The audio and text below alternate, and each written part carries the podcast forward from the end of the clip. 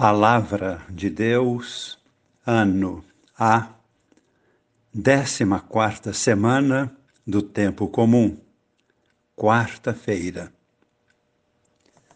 Estejamos hoje de coração aberto para o convite do Senhor à mudança de vida. Ele fala conosco hoje como foi outrora, continua sendo hoje também o convite de Deus.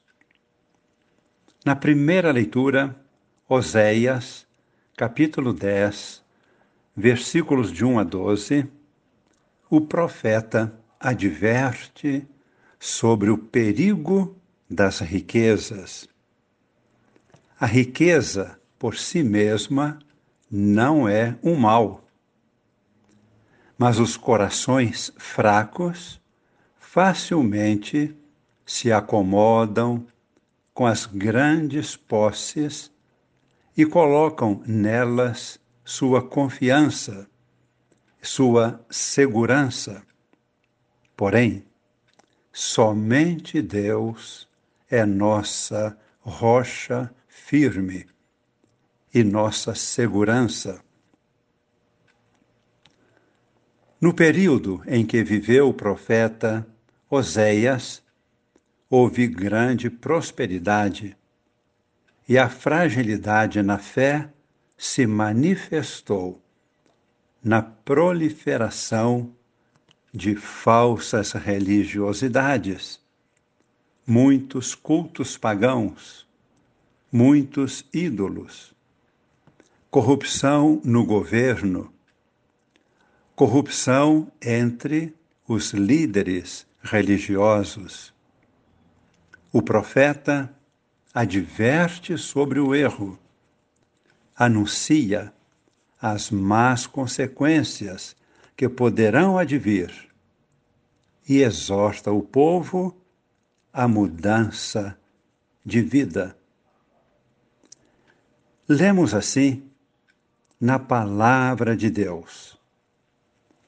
Estamos agora com o profeta Oséias, capítulo 10, e vamos proclamar os versículos de 8 a 12.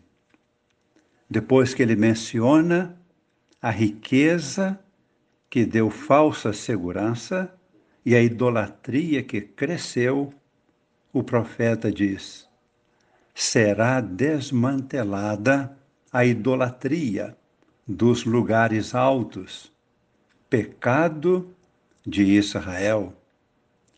Ali crescerão espinhos e abrolhos sobre seus altares.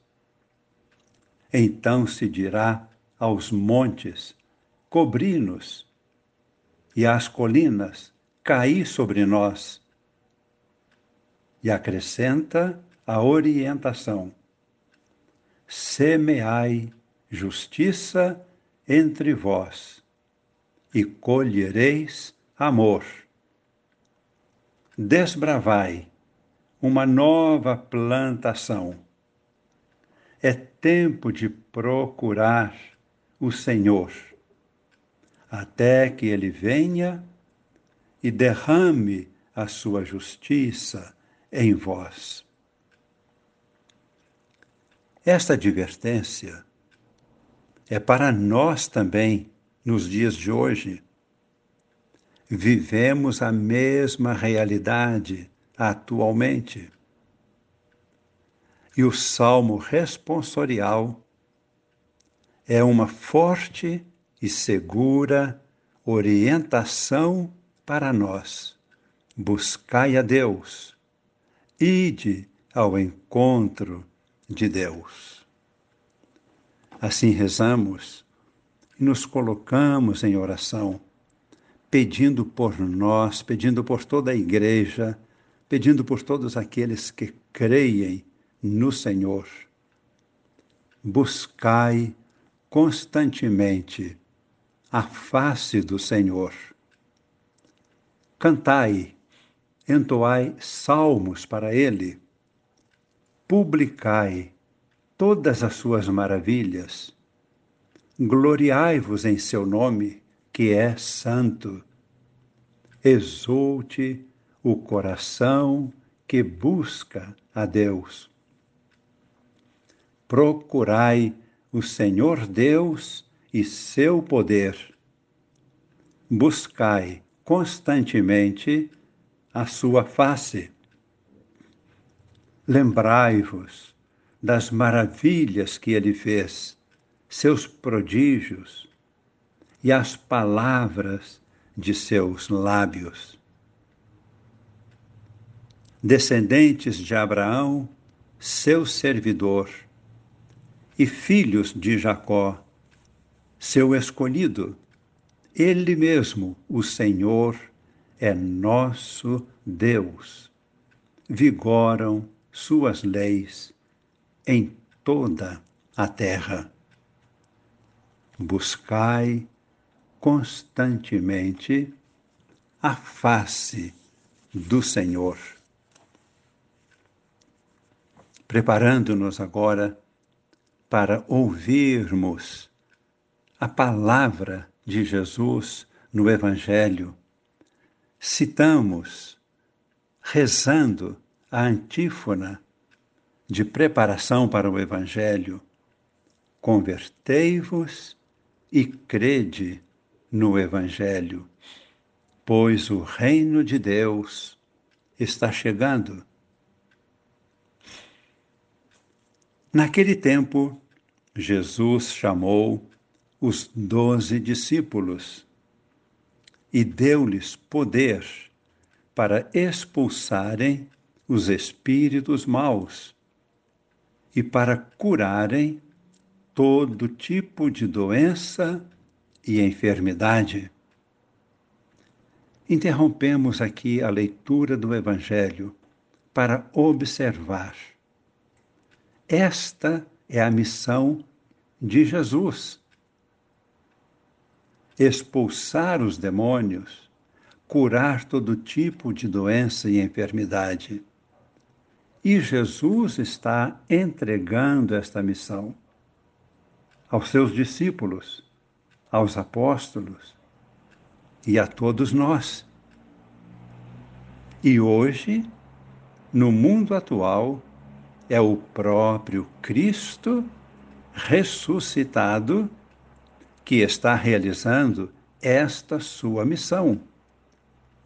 Ele nos associa à sua vida, como associou os apóstolos, os primeiros discípulos. A missão é dele, é realizada por seu Espírito. E ele nos convida para participarmos como extensão de sua presença de suas mãos, de suas orações, de suas palavras. Feita esta observação, que deve infundir profundo respeito em nossos corações, prosseguimos com a proclamação do Evangelho. Estes são os nomes dos doze apóstolos. Primeiro, Simão, chamado Pedro, e André, seu irmão, Tiago, filho de Zebedeu, e seu irmão João, Filipe e Bartolomeu, Tomé e Mateus, o cobrador de impostos, Tiago, filho de Alfeu, e Tadeu, Simão, o Zelota, e Judas Iscariotes, que foi o traidor de Jesus. Mais uma vez, interrompemos a proclamação da palavra. Estamos diante de um grande mistério. Jesus escolheu Judas Iscariotes como um de seus apóstolos. Muitas pessoas se perguntam, ou nós mesmos nos perguntamos, Se ele sabia tudo, como fez esta escolha? Jesus dá a chance a todas as pessoas.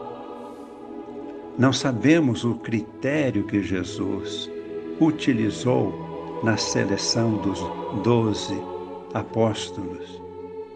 Provavelmente, Judas Iscariotes representa todas as pessoas que, apesar de terem bom coração, são muito frágeis, capazes de cair numa situação de traição. É nosso caso. Nós pecamos. Graças à misericórdia de Deus, voltamos ao caminho de Jesus. Mas Jesus correu o risco de ter consigo aquele que não seria capaz de voltar. Grande mistério.